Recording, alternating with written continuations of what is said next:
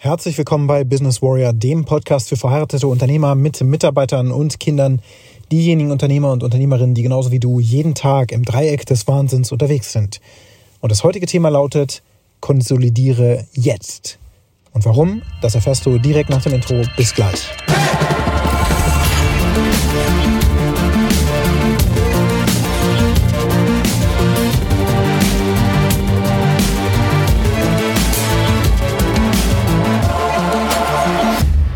Zeiten werden rauer, so würde ich es mal bezeichnen. Ich spreche jetzt im Grunde jeden Tag mit Unternehmern oder Unternehmerinnen, die berichten, dass sie aus Sorge vor der Rezession im nächsten Jahr oder eben auch schon auch jetzt stattfindenden Auftragsrückgängen und so weiter gezwungen sind zu handeln und eben wirklich mal ganz genau auf ihre Firma zu schauen.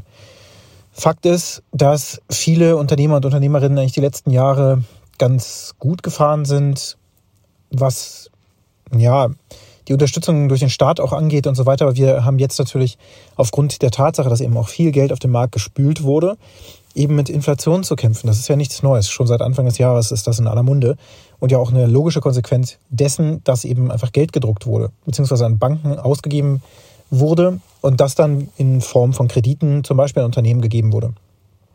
Und diese Hilfestellung, die war natürlich an vielen Stellen wichtig und sinnvoll, so dass eben durch die Corona-Pandemie jetzt nicht die gesamte Wirtschaft in Mitleidenschaft gezogen wird. Aber sowas kann man natürlich nicht immer oder ewig aufrechterhalten. Und so ist jetzt eben im dritten Jahr der Krise, ist es dann auch irgendwann mal ja gut, ne? weil ansonsten würden wir immer mehr Geld rausknallen und die Inflation würde immer weiter ansteigen. Das ist ja auch genau jetzt gerade die große Debatte, die man in der Koalition in der Politik und ähm, so weiter eben jetzt gerade wahrnehmen kann, sollen wir uns weiter verschulden, indem wir die Wirtschaft stützen, Energiepauschalen zahlen oder Gaspreisdeckel oder sowas einführen, was natürlich am Ende bedeutet, dass der Staat das Ganze bezahlen muss. Wer ist der Staat? Wir sind das, die Steuerzahler, diejenigen, die arbeiten, entsprechend Steuern und Abgaben zahlen. Ähm, Unternehmer, die Gewinne versteuern, das sind die, die dann am Ende das Geld beisteuern, was der Staat wiederum auf den Markt bringen kann oder, oder einsetzen kann für Investitionsentscheidungen beispielsweise. Und ja, in der Situation befinden wir uns jetzt gerade und man muss da kein Prophet sein. Es wird hart. Auch das Weihnachtsgeschäft, was jetzt vor, im Grunde voraus besteht oder jetzt ähm, ja, ansteht. Wir haben jetzt Oktober, 24. Oktober. Zum Zeitpunkt dieser Aufnahme sind es im Grunde noch genau zwei Monate. Dann ist der 24. Dezember und damit Weihnachten. Und die Vorweihnachtszeit ist ja die wichtigste Zeit im Einzelhandel, wo der Jahresumsatz dann im Grunde reingeholt wird. Ne? Und dann kommt nochmal so diese Phase, habe ich heute gelernt, tatsächlich, dass es äh, einen Begriff dafür gibt, nämlich das Dezemberfieber oder Novemberfieber, so nennt man das wohl. Äh, wenn beispielsweise Behörden noch Restbudgets ausgeben müssen, bevor sie ins neue Jahr starten, weil sie ansonsten im neuen Jahr entsprechend nicht mehr dasselbe Budget bekommen würden, sondern entsprechend weniger, weil sie haben ja in diesem Jahr weniger verbraucht. Dann geht man also davon aus, dass sie im Folgejahr eben nicht mehr ein so hohes Budget brauchen werden. Und deswegen gibt es dann eben ganz viele Behörden, die am Ende des Jahres nochmal so richtig schön investieren und Geld ausgeben. Ja, unsinnige äh, Anschaffungen dann tätigen und so weiter. Und tatsächlich gibt es äh, einen Begriff dafür, Dezemberfieber. Ja, wusste ich noch gar nicht.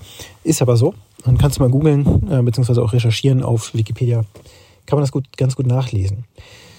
So, also in der Lage sind wir jetzt gerade Jahresendsport. Auf der einen Seite ist zu erwarten, dass so ein bisschen Geld ausgeschüttet wird. Auf der anderen Seite ähm, ja, sind die Verbraucher letztlich sehr zurückhaltend. Ich habe diverse Kunden, die ja auch Online-Shops betreuen und so weiter. Und die sind sehr vorsichtig, was gerade auch Werbung angeht, obwohl das jetzt natürlich eine gute Phase ist. Viele stellen ihr Marketingbudget ein. Das heißt, der Markt wird frei für diejenigen, die jetzt Geld haben zum Investieren. Andererseits müssen dann natürlich auch Kunden da sein, die bereit sind zu kaufen. Die Produkte, die du anbietest, müssen dann also sehr, sehr wichtige Produkte sein, die ja, den täglichen Bedarf decken oder zumindest jetzt auch das, was im Fokus steht, also zum Beispiel Wasserkanister oder Batterien ähm, beziehungsweise äh, Notstromgeneratoren, solche Dinge, weil die Menschen ja jetzt Angst haben, dass sie irgendwann ohne Strom dastehen und diese Zeit muss überbrückt werden. Vielleicht gibt es noch viele andere Produkte, die jetzt eben gerade sehr wichtig sind. Also diese ganzen Doomsday Prepper, die man früher ausgelacht hat, die sind jetzt alle sehr gut vorbereitet und haben eben genug da. Das ist ja auch das, was zur Corona-Pandemie-Zeit auch schon passiert ist, wo die mehr und mehr in Fokus kamen und man gemerkt hat, hm, ein paar Vorräte zu Hause zu haben, das ist schon ganz sinnvoll. Also ist jetzt natürlich eine Zeit, wo sich viele Menschen einfach umorientieren, auch gucken müssen, wohin mit dem Geld. Alles wurde teurer. Das heißt, was man jetzt investieren kann, Das ist eben nicht mehr so viel. Man muss sparen. Viele Menschen müssen sparen. Ähm, man weiß nicht, wie die Energierechnung dann ausfällt nächstes Jahr. Also viele Sorgen und dann ist natürlich eine Kaufzurückhaltung da. Das erzähle ich dir jetzt natürlich nichts Neues. Als alter Hase im Geschäft wirst du wissen, wie der Markt im Grunde tickt. Aber das nochmal zu wiederholen ist durchaus wichtig, denn das bringt uns jetzt als Unternehmer und Unternehmerinnen natürlich in eine Situation, in der wir einfach auf unser Unternehmen aber auch mal drauf schauen sollten. Die Zeit der Konsolidierung ist eben da. Das heißt, wenn die jetzt Aufträge weg brechen, dann gibt es natürlich einmal den Weg nach vorne, dass du jetzt investierst in Ausbildung, Weiterbildung deiner Mitarbeiter, von dir selbst natürlich auch. Das sind Dinge, auf die du immer wieder zurückgreifen kannst, insbesondere wenn du in dich selbst investierst, wenn du dir selbst ein Coaching gönnst, wenn du dir selbst ähm, Mindsets, Skillsets, Coachings praktisch gönnst und da investierst in Weiterentwicklung, Udemy-Kurse und so weiter, Dinge, die du noch ähm, lernen wolltest, äh, Produkte, die du jetzt auf den Markt bringen wolltest und so weiter. Da ist jetzt die Zeit für, weil die Zeit wird frei. Äh, zum anderen aber ist es auch genauso wichtig, natürlich Aufträge ranzuholen, weiter im Sales zu sein, Vertriebler und Marketer zu sein, die ganze Zeit eben und dafür zu sorgen, dass Aufträge trotzdem rankommen, weil wenn andere jetzt gerade den Kopf in den Sand stecken, dann bist du trotzdem noch da und kannst deine Dienstleistung natürlich anbieten und bist der Konkurrenz eine Nase voraus. Zum anderen aber lohnt es sich eben auch mal, die BWAs der letzten Monate rauszugraben. Das habe ich eben auch gemacht, um wirklich zu schauen, wo kannst du den Rotstift ansetzen.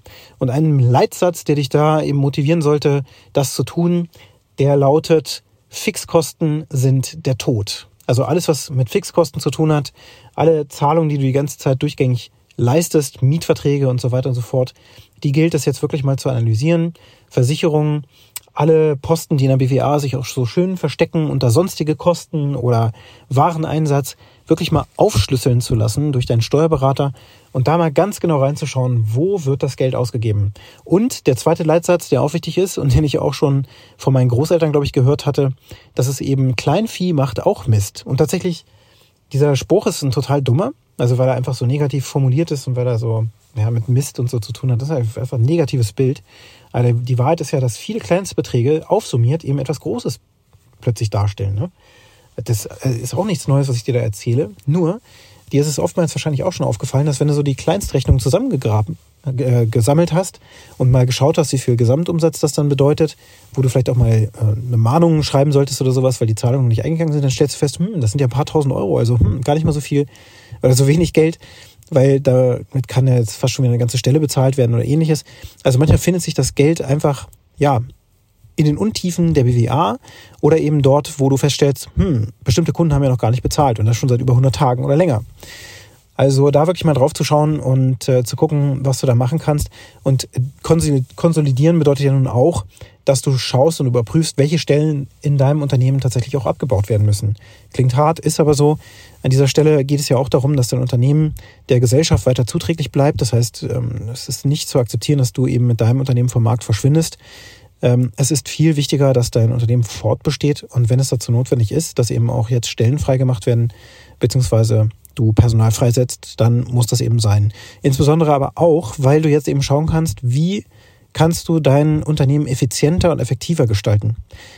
Es ist eigentlich ein No-Go, Personal rauszuschmeißen, aber manchmal ist es eben auch sinnvoll, drauf zu gucken und wirklich, wirklich nüchtern drauf zu schauen, wo findet die Wertschöpfung in deinem Unternehmen statt und welche Mitarbeiter tragen zur Wertschöpfung in ihrer Rolle überhaupt signifikant jetzt noch was zu bei.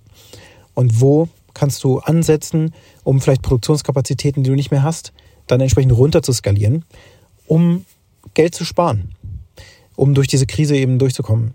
Sparen ist natürlich ein Knappheitsgedanke, das, das will immer keiner hören, aber es ist eben so, dass eine gewisse Sparsamkeit dich letzten Endes zum Erfolg führen wird, weil du eben die Kosten unter Kontrolle halten musst. Wenn du Profit machen willst, musst du Kosten kontrollieren können.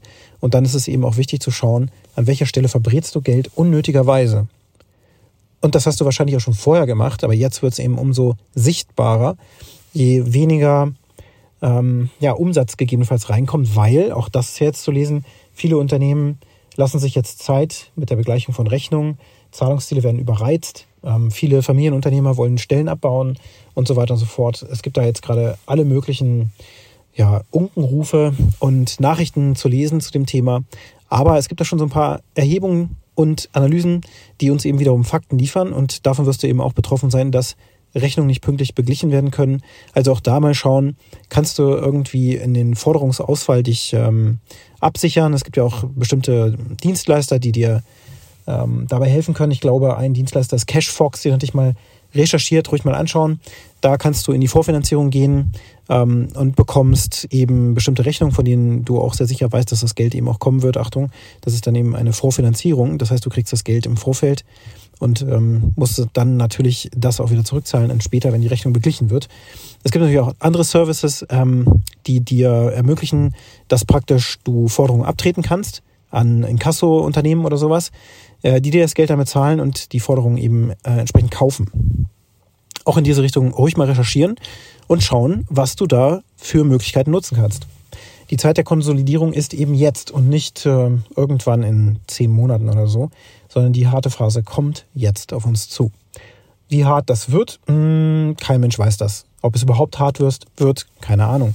Und wir sind vielleicht auch schon durch härtere Krisen durchgekommen, aber jetzt ist eben der Moment, wo du auch innehalten kannst und darfst und einfach mal draufschauen solltest auf deine BWA, die du vielleicht schon lange nicht mehr angeschaut hast, was genau sind da eigentlich für Posten drin versteckt und wo schmeißt das Geld im Grunde mit vollen Händen zum Fenster raus in Kleinstbeträgen.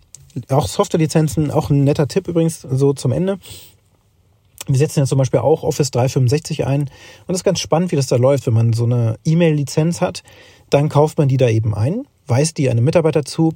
Wenn dieser Mitarbeiter dann irgendwann das Unternehmen verlässt, muss man diese Lizenz dort deaktivieren und dann muss man sie aber auch wieder in den Lizenzpool von Microsoft zurückgeben sozusagen. Also man muss dann sagen, die möchte ich jetzt nicht mehr, sonst zahlt man die ganze Zeit für eine nicht genutzte Lizenz weiter. Also der Teufel steckt da im Detail. Sprich also ruhig auch mal mit deiner Systemadministration, wo du vielleicht zu unnütz noch reservierte Lizenzen hast, für die du einfach so die ganze Zeit weiter Geld bezahlst. Und das ist auch die Aufgabe heute für dich. Schnapp dir mal die jüngsten BWAs, die letzten drei oder vielleicht auch die vom Anfang des Jahres verglichen mit den letzten beiden oder sowas, damit du einfach mal schaust, okay, wo sind Kosten angestiegen, wo geht das Geld rein, was für sonstige Kosten habe ich in meinem Unternehmen, ich lasse mir das mal aufschlüsseln und dann gehe ich der Sache nach und dann streiche ich hier und da einfach mal ein paar Sachen weg, damit deine Liquidität eben geschont bleibt. Und wenn dir der Podcast gefallen hat, dann hinterlasse mir gerne eine positive Bewertung auf der Plattform, wo du ihn gehört hast.